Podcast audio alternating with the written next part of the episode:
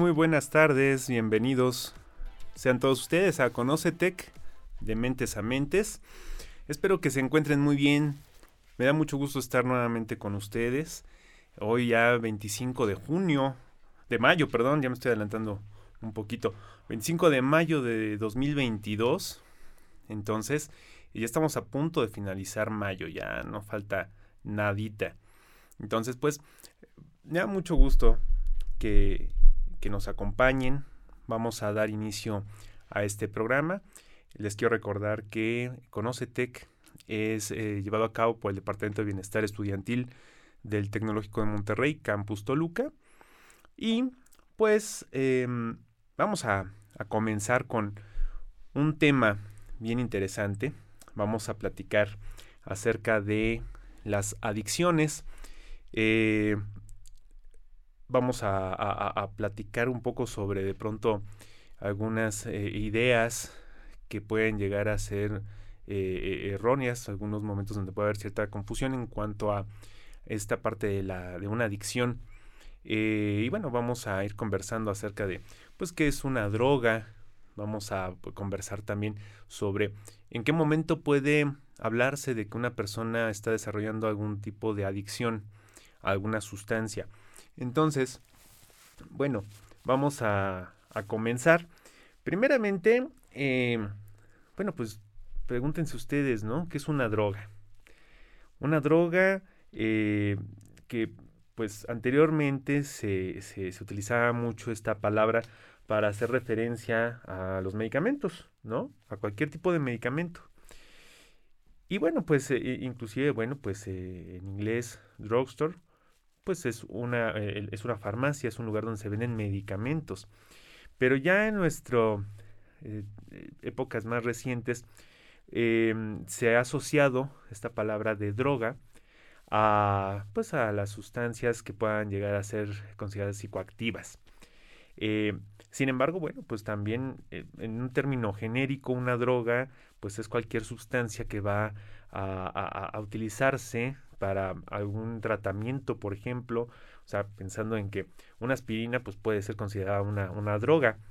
Ya en términos más específicos, cuando hablamos de droga, pues nos vamos a referir a cualquier sustancia que, va a tener em, una, una, que cuando tiene una influencia en nuestro cuerpo, va a encargarse de, eh, de, irse a lo que es el sistema nervioso central y pues va a causar algún tipo de, alteración, ¿no?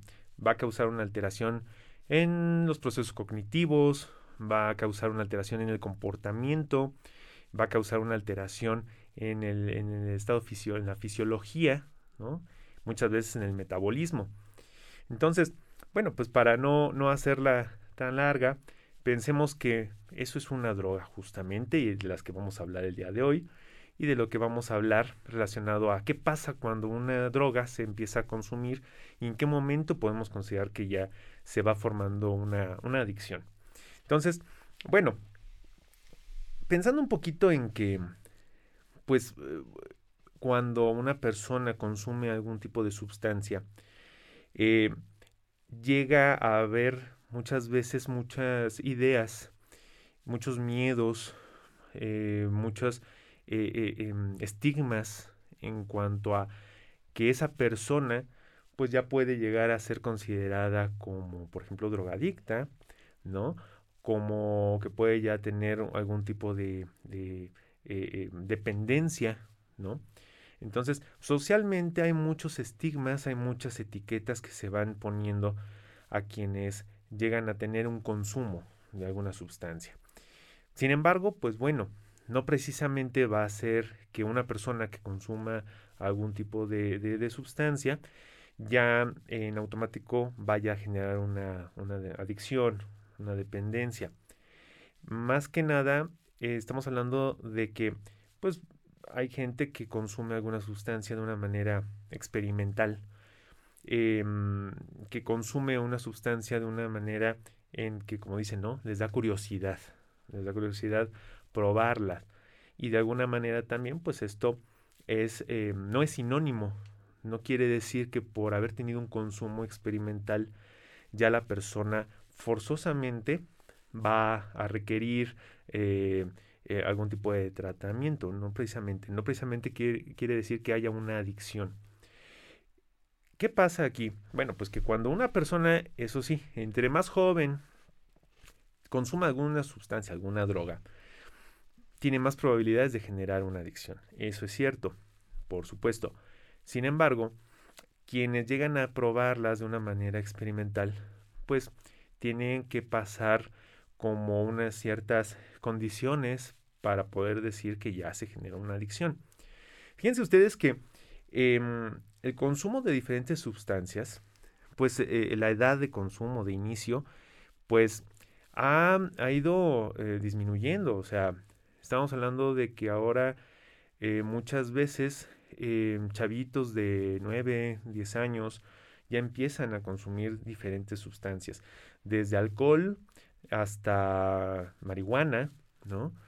Este, eh, cigarro, nicotina, ¿no? Entonces, evidentemente, cuando hay un acercamiento a este tipo de sustancias, se corre el riesgo de que se empiece a consumir otras que tengan, eh, de alguna manera, generen una mayor, un mayor grado de dependencia en menor tiempo y con cantidades menores, ¿no? Entonces, sí es importante mencionarlo y es importante mencionar que esta edad, pues como les digo, ha ido disminuyendo. O sea, mientras hace aproximadamente 15 eh, años, la edad de inicio de consumo era por ahí de los 12, 13 años, pues ahora, como les digo, estamos hablando de que chavitos de 9, de 10 años ya empiezan a tener esta, este, este consumo, ¿no? Eh, y bueno, pues a esto se deben muchos factores. Uno de ellos pues, es el, el, fácil acceso que, al que se tiene ¿no? en, conseguir este tipo de sustancias. También, bueno, pues la, la, desinformación que puede haber.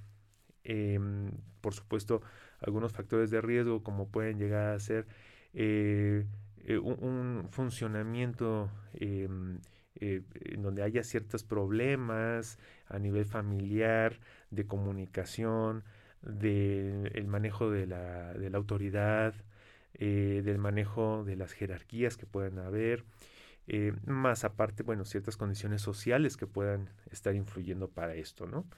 Entonces, em, ante esto justamente, bueno, pues es importante preguntarnos como sociedad qué está pasando em, cuando estamos hablando de que este consumo va disminuyendo, esta edad de inicio. Entonces, ya al hablar de esto, pues podemos empezar a, contemplar que eh, este, este, consumo que pueda haber eh, entre menor sea la edad de inicio, más probabilidades hay de que se genere una adicción. Pero bueno, tampoco quiere decir que dentro de un primer consumo ya la persona vaya a volverse adicta. Entonces, cuando nosotros ya estamos hablando de que hay una, una adicción, es eh, pues más que nada cuando hay tres elementos principales. Eh, uno de ellos pues es la tolerancia, otro es la compulsión y otro es la abstinencia. Estos tres elementos que estamos considerando pues son los que nos pueden dar pauta para nosotros eh, decir que una persona está ya generando algún grado de adicción. Ahora, aquí es, es este hasta cierto punto, pues bueno, va a haber también una, una eh, diferenciación, y hay que mencionarlo, entre las drogas, eh, qué tipo de drogas existen. Estamos hablando de que, pues bueno, va a haber eh, drogas que puedan llegar a ser de tipo estimulante, que van a tener un, un, grado de adicción bastante importante. Estas drogas, pues generan esta, esta em, tolerancia, generan una, una un, síndrome de abstinencia que pueden llegar a ser también muy fuertes. Y por supuesto esta compulsión, la compulsión, ahorita bueno vamos a platicar qué es también, pero pocas palabras, pues es ese grado de necesidad de estar buscando, de estar consumiendo ¿no? la, a la sustancia. Otro tipo de drogas son las drogas depresoras y están las drogas que son de tipo alucinógeno. Entonces, todas estas drogas tienen eh, diferente forma de, actuación dentro del organismo Y como les digo, no todas van a generar de la misma manera o con la misma intensidad y velocidad eh, alguna dependencia, pero sí todas en algún punto pueden, pueden provocarlo, por supuesto. Ahora, cada quien, bueno, se va a ir preguntando de manera muy, muy individual, muy personal, si ustedes han llegado a consumir algún tipo de sustancia, ¿cuál fue su idea en un principio? ¿La consumieron por curiosidad? ¿La consumieron porque querían saber qué pasaba? Porque a lo mejor eso sentían que les podía vincular con algún grupo eh, de, iguales en específico. Es decir, ¿cuál fue su motivación? ¿No? Entonces, bueno, definitivamente, pues muchas veces esto es algo que es muy, muy abierto, ¿no? específicamente en cuanto, por ejemplo, al consumo de alcohol. En cuanto al consumo de alcohol, es algo que además de que socialmente pues, es aceptado, muchas veces es hasta premiado, ¿no? Entonces, pues hay quienes este, en una fiesta, pues eh, la, la, idea es que estén bebiendo, que haya algún tipo de reto relacionado a la bebida, ¿no? Entonces lo raro, pues es que a lo mejor no le interesa ese reto, ¿no? Y que de alguna manera pueda haber gente que, pues esto le, le, le incite, ¿no? A hacer, a estar bulleando, a que haya algún tipo de, de crítica hacia el que no está consumiendo. Entonces, no nada más esto es en reuniones o en fiestas, sino que también a través de los medios de comunicación, de alguna manera se invita a que haya un consumo de, alcohol. Eh, en las películas, en los programas televisivos, en las plataformas, ¿no? Entonces, son, son comportamientos que lejos de ser de alguna manera cuestionados, son simplemente acéptalos, ¿no? Justamente por eso es importante que tengamos una, una psicoeducación para saber, bueno, qué pasa con el consumo de ciertas sustancias. Que eh, muchas veces, pues bueno, la información pues la brindan los amigos, ¿no? O sea, ¿sabes qué? Si consumes esto, pues vas a sentirte así, vas a sentirte así. Y entonces la psicoeducación, el, tener acceso, bueno, no acceso, más bien el, el tener una, eh, una orientación respecto a esta información, porque acceso pues hay mucha, mucha, muchísima. Pero esta orientación sobre qué pasa si consumes tal sustancia es la que muchas veces es la que eh, puede, puede dar como ese, eh, esa diferencia entre tomar decisión de consumo o no consumo y además, bueno, si consumo, pues qué puede suceder, ¿no?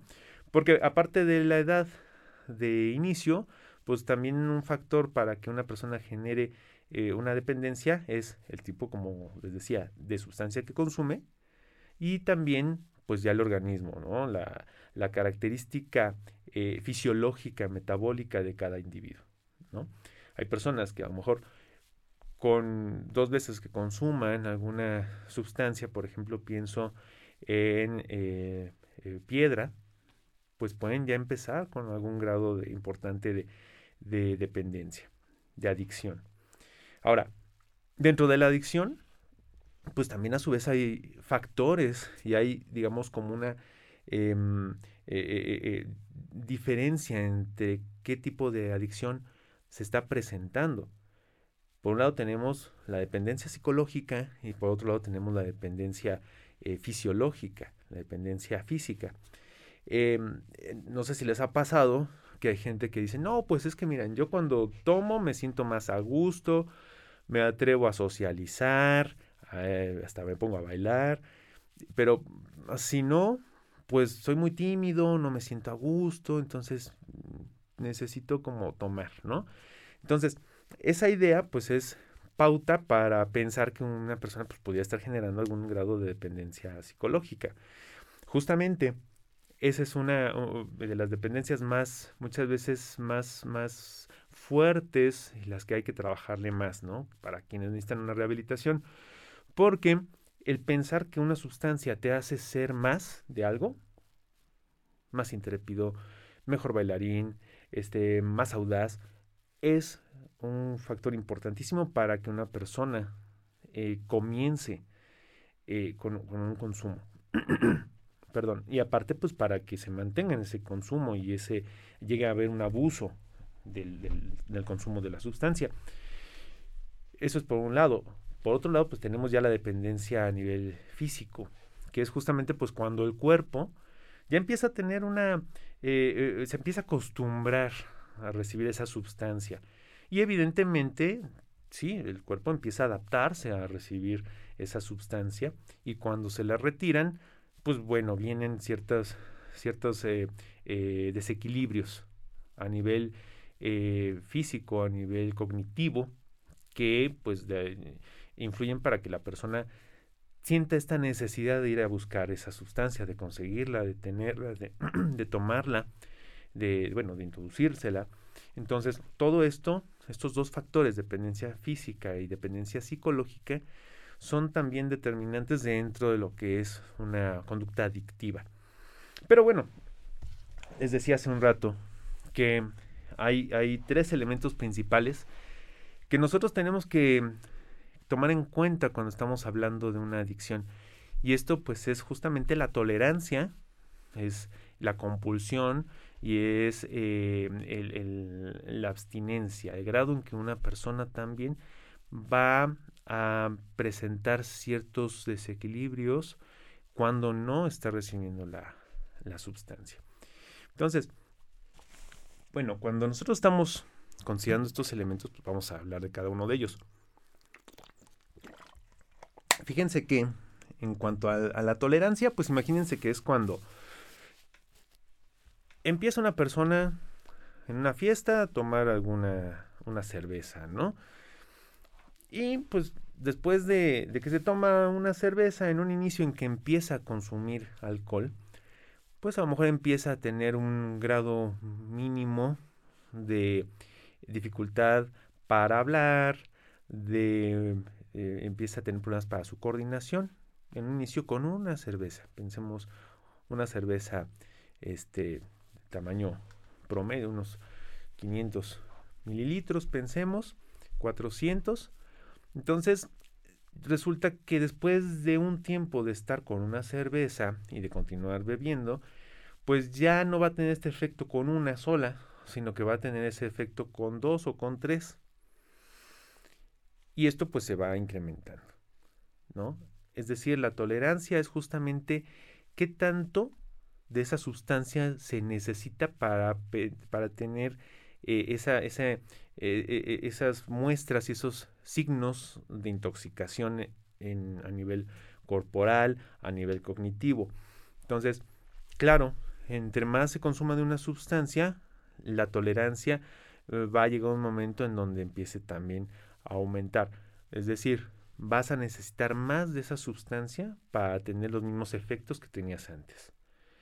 Entonces, pues justamente, ¿no? Esto nos va a empezar a dar un indicio, porque a lo mejor, pues antes con una cerveza ya te sentías así como medio, este, happy, y ya después de eso, pues necesitas dos o tres, y después vas a necesitar seis. Entonces, por supuesto, esto depende, como les digo, mucho de las características individuales de cómo cada persona metaboliza las sustancias, de cómo es este su, su funcionamiento ¿no? este, individual. Y aparte también, muchas veces hasta factores psicológicos influyen. Es decir, em, habrá personas que, dependiendo su estado de ánimo, pues también van a tener esta mayor proclividad a eh, necesitar más o menos cantidad de una sustancia, ¿no? Entonces, eso es en cuanto a la tolerancia. ¿Qué pasa con la compulsión? Este factor es clave también para hablar de una adicción. La compulsión es cuando una conducta se está repitiendo para conseguir algo, ¿no? Entonces, en este ámbito de, de las adicciones, pues una compulsión es cuando una persona va a hacer de todo para conseguir una sustancia X. ¿Qué puede ser de todo? Pues bueno, puede ser que a lo mejor este, sean las 3 de la mañana y vaya a buscar quien le venda una sustancia. ¿No? No importa el riesgo, no importa el precio, no importa la, eh, eh, la distancia. Simplemente la idea es conseguir esa sustancia, ¿no? Claro, por supuesto hay grados. Yo me fui ahorita a un ejemplo muy, muy extremoso, pero en pocas palabras es que esa persona va a estar haciendo ciertas cosas para tener acceso a una determinada sustancia. Y puede ser la sustancia que sea, ¿no? Puede ser alcohol, puede ser cigarro, puede ser marihuana, puede ser coca, la que sea. Esto no depende de una sustancia. Sí depende de qué sustancia se consuma que pueda llegar a provocar, como les decía hace un rato, más rápido una, una dependencia, una adicción. ¿sí? Sin embargo, todas en algún momento van a generar esta compulsión, esta necesidad de, de, buscarla. ¿no? Entonces, quizás esto, eh, no sé si lo han visto ustedes, lo han vivido, pero pues justamente esta es la, la, la, idea de este programa, ¿no? El poder informar a las personas em, qué sucede ante ciertas, em, ciertos fenómenos que van pasando en un nivel social, en un nivel individual. Y bueno, véanlo ustedes, ¿no? Vean ustedes, por ejemplo, en reuniones, qué, eh, qué comportamientos notan ustedes relacionados al consumo de una determinada sustancia. Entonces, vayan viéndolo. Eh, y, esto es algo que puede ser muy notorio hasta en un restaurante, ¿no?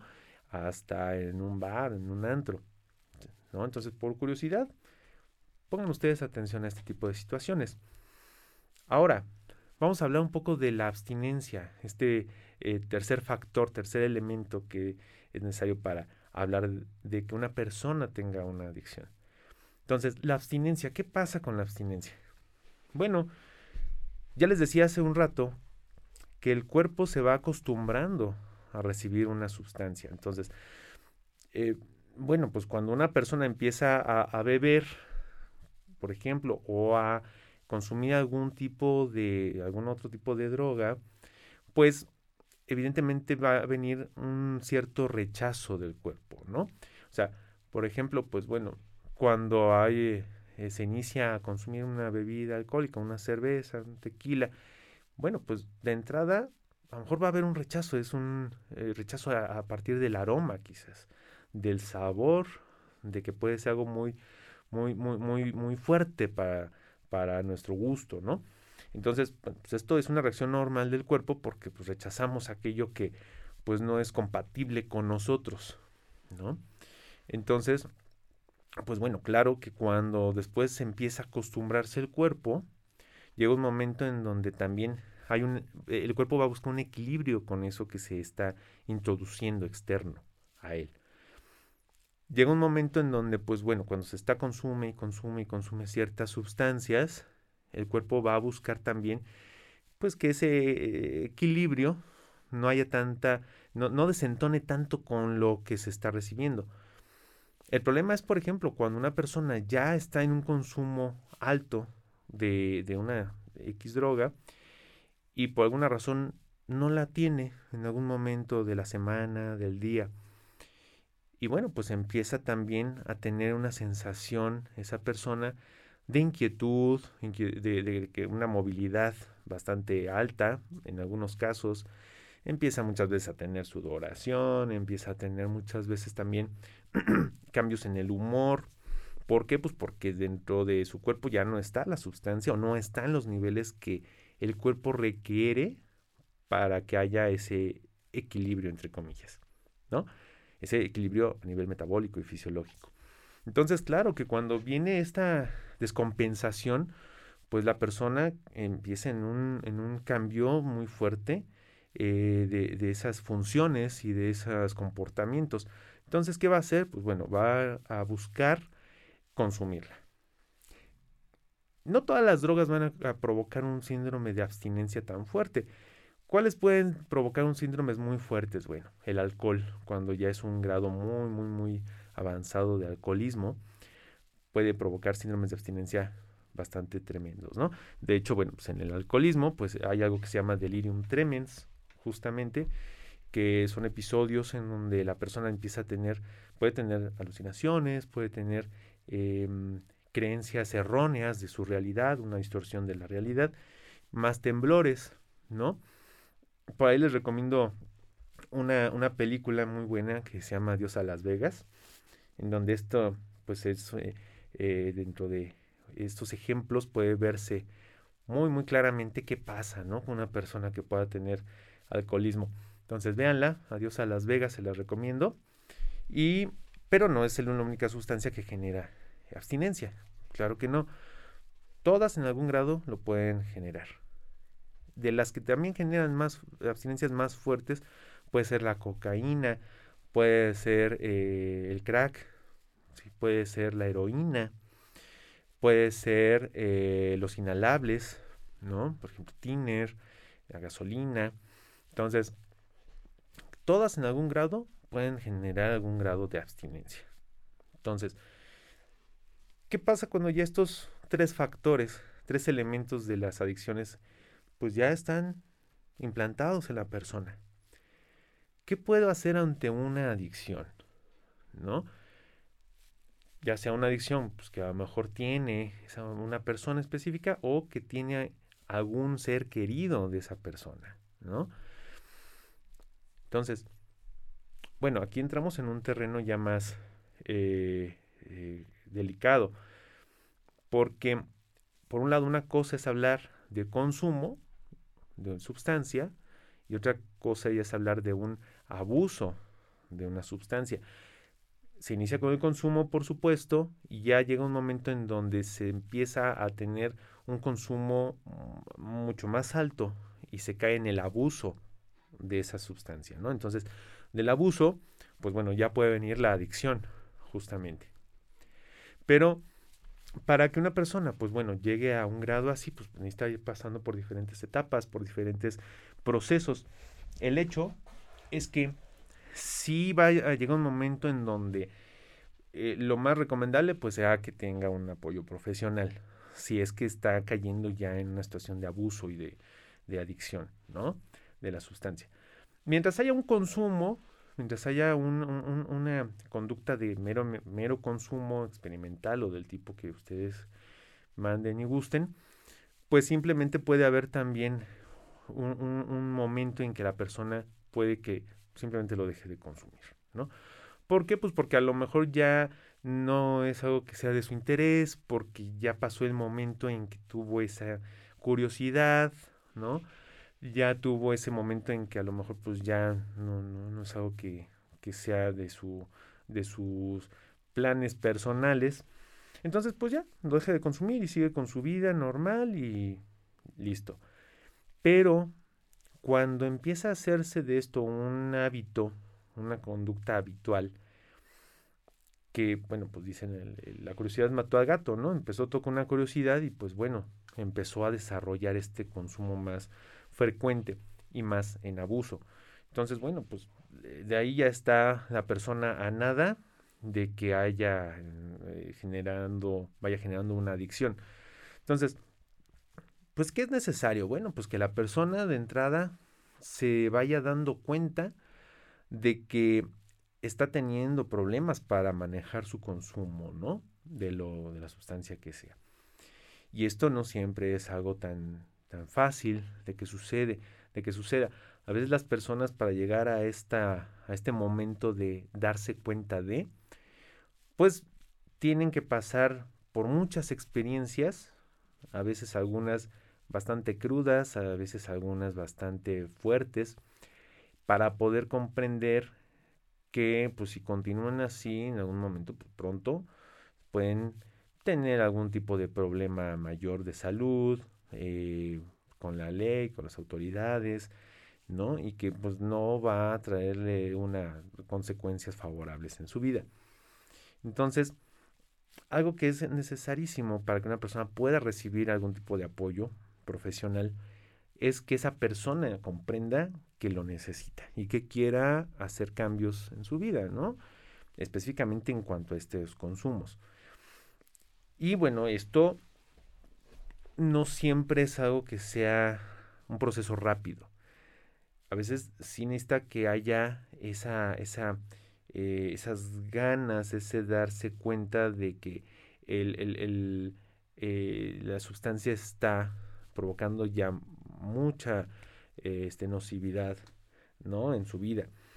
Y muchas veces aquí entran en un conflicto junto con los seres que lo quieren, porque los seres que lo quieren le van a decir, ya vete a atender, este, tienes problemas, y a veces puede llegar a ser tan insistente esto que la persona dentro de esa, esa sensación de que pues puede manejarlo solo, pues llega a haber un conflicto y un choque con que le estén diciendo que necesita ayuda.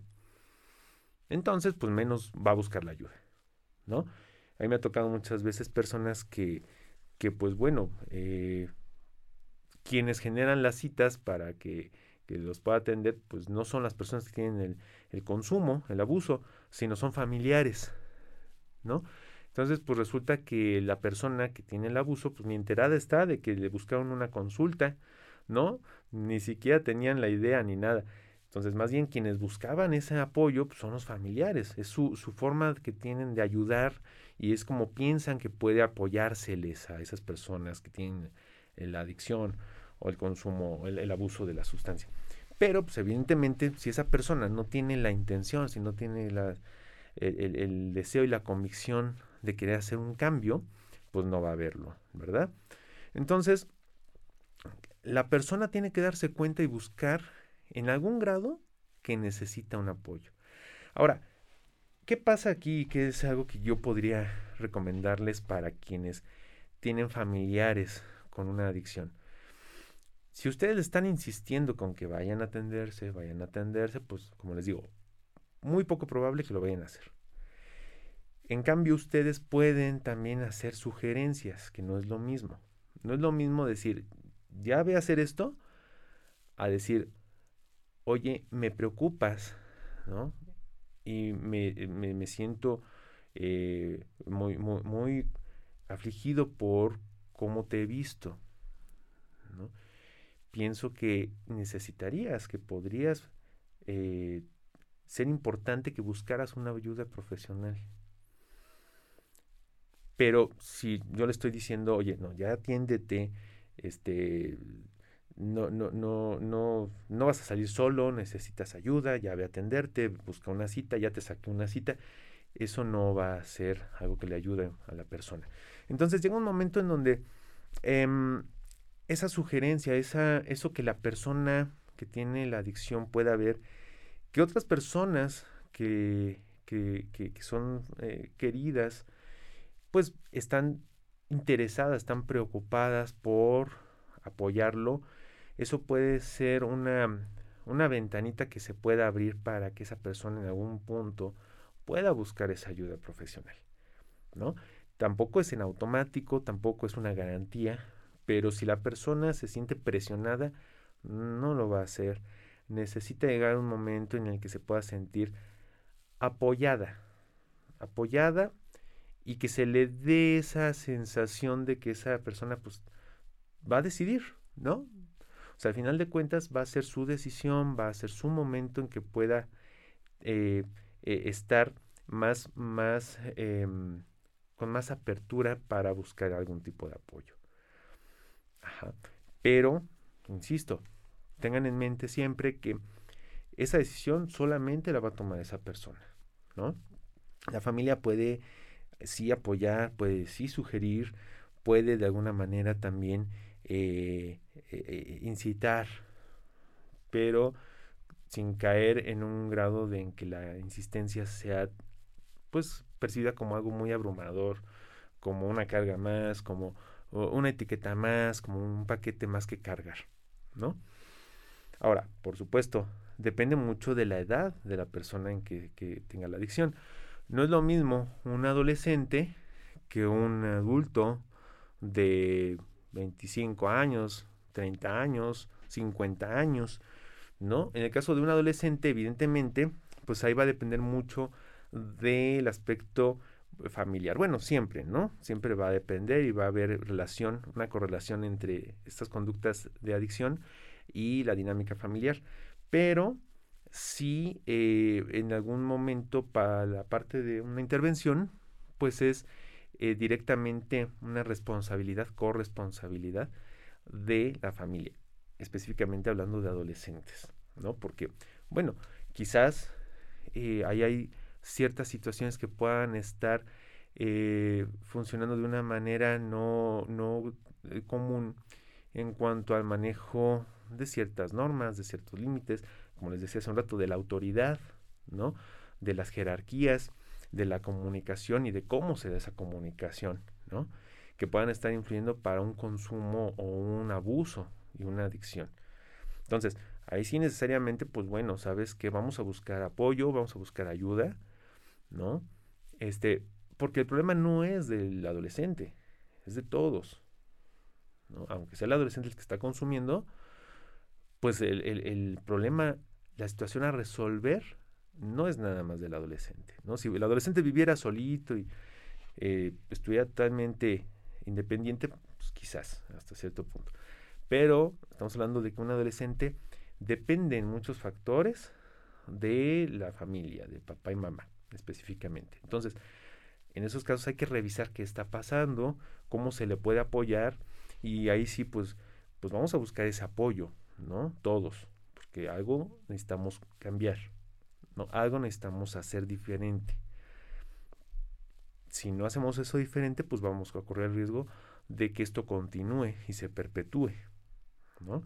Entonces, este, ahora también es importante, no por una situación de consumo de sustancia, ojo, consumo, lo recalco, va a, debe de estarse como etiquetando a las personas, ¿no? Eh, un consumo no hace que una persona ya se vaya a perder para toda su vida, no hace, no es eh, sinónimo de que la persona pues ya vaya a fracasar en todo lo que haga, no. Sí es importante como les dije hace un rato, que aquí haya un proceso de orientación, de psicoeducación, es decir, de que la persona tenga información sobre ciertas em, situaciones a nivel emocional, psicológico, fisiológico de estas sustancias. Em, pero no es necesario que a la persona que está consumiendo se le empiece a etiquetar y estigmatizar. Sobre todo porque esto, pues, eh, si, si, si se maneja adecuadamente, va a pasar. Ahora, con una persona que tiene una adicción, tampoco se trata de que se le estigmatice. Sí de que tenga un tratamiento y sí de que ese, eh, esos factores que influyeron para que esa persona tenga una adicción, pues son muchos, ¿no? Es algo también multifactorial y que, pues bueno, no es algo atribuible nada más a que alguien haya hecho algo y que por eso esa persona ya haya consumido, ¿no? No es porque lo hayan, hayan regañado, no es porque este, le hayan llamado la atención de chiquito, no, no es por eso, son muchos factores y que a veces también estos factores pues hay que irlos eh, trabajando para que la persona pueda tener una rehabilitación, que normalmente pues es a un mediano plazo, no es algo inmediato, no es algo rápido, ¿de acuerdo? Entonces, bueno, pues miren, el tiempo del programa se nos empieza a terminar. Se me ha ido muy, muy rápido. Este, pues espero que, esto que hemos platicado hoy haya sido también eh, útil, que haya sido interesante para ustedes. Em, déjenos sus comentarios, déjenos sus, sus dudas, sus inquietudes. Y eh, pues recuerden, básicamente ahorita me gustaría cerrar el programa comentándoles que, bueno, pues si llegan a tener, eh, personalmente llegan a vivir alguna situación de, consumo o de abuso y adicciones, bueno, pues es importante que vean qué tanto eso es algo que eh, les está generando un beneficio o bien un perjuicio, ¿no? A, su persona. Ustedes tienen que decidirlo, ustedes tienen que ver, ¿no? Hasta dónde. Y qué tanto necesitan apoyo de alguien, ¿no? A lo mejor no es nada más del profesional, a lo mejor también va a ser un apoyo de, familia, ¿no? De amigos, a veces tal vez de los maestros, también puede ser, ¿no? Entonces, bueno, pues si es así, vayan pensando y, tomen en cuenta la posibilidad de buscar algún tipo de, ayuda, del que sea, ¿no? Y en algún momento también, bueno, pues si son personas queridas las que ustedes ven que tienen este tipo de problemáticas, bueno, muéstrenles ese apoyo, muéstrenles esa, esa eh, eh, solidaridad, esa empatía. Que esa persona, pues bueno, no está así eh, como algo que, que haya querido tal cual, así, sino que es algo que no pudo manejar, que es producto de decisiones que pues no, no fueron las más adecuadas y que en algún momento vale la pena que pueda brindársele ese apoyo, por si quiere también ir haciendo ciertos cambios en su propia vida. Bueno, pues me despido. Despide de ustedes Leonardo Galván Vargas. Eh, me dio mucho gusto estar nuevamente con ustedes. Y pues nos estaremos viendo en el próximo Conoce Tech de Mentes a Mentes. Eh, mis agradecimientos para el ingeniero Jonathan Murúa, quien siempre nos apoya con la realización de este programa. Y cuídense mucho, que tengan una bonita tarde. Nos vemos la próxima semana. Gracias.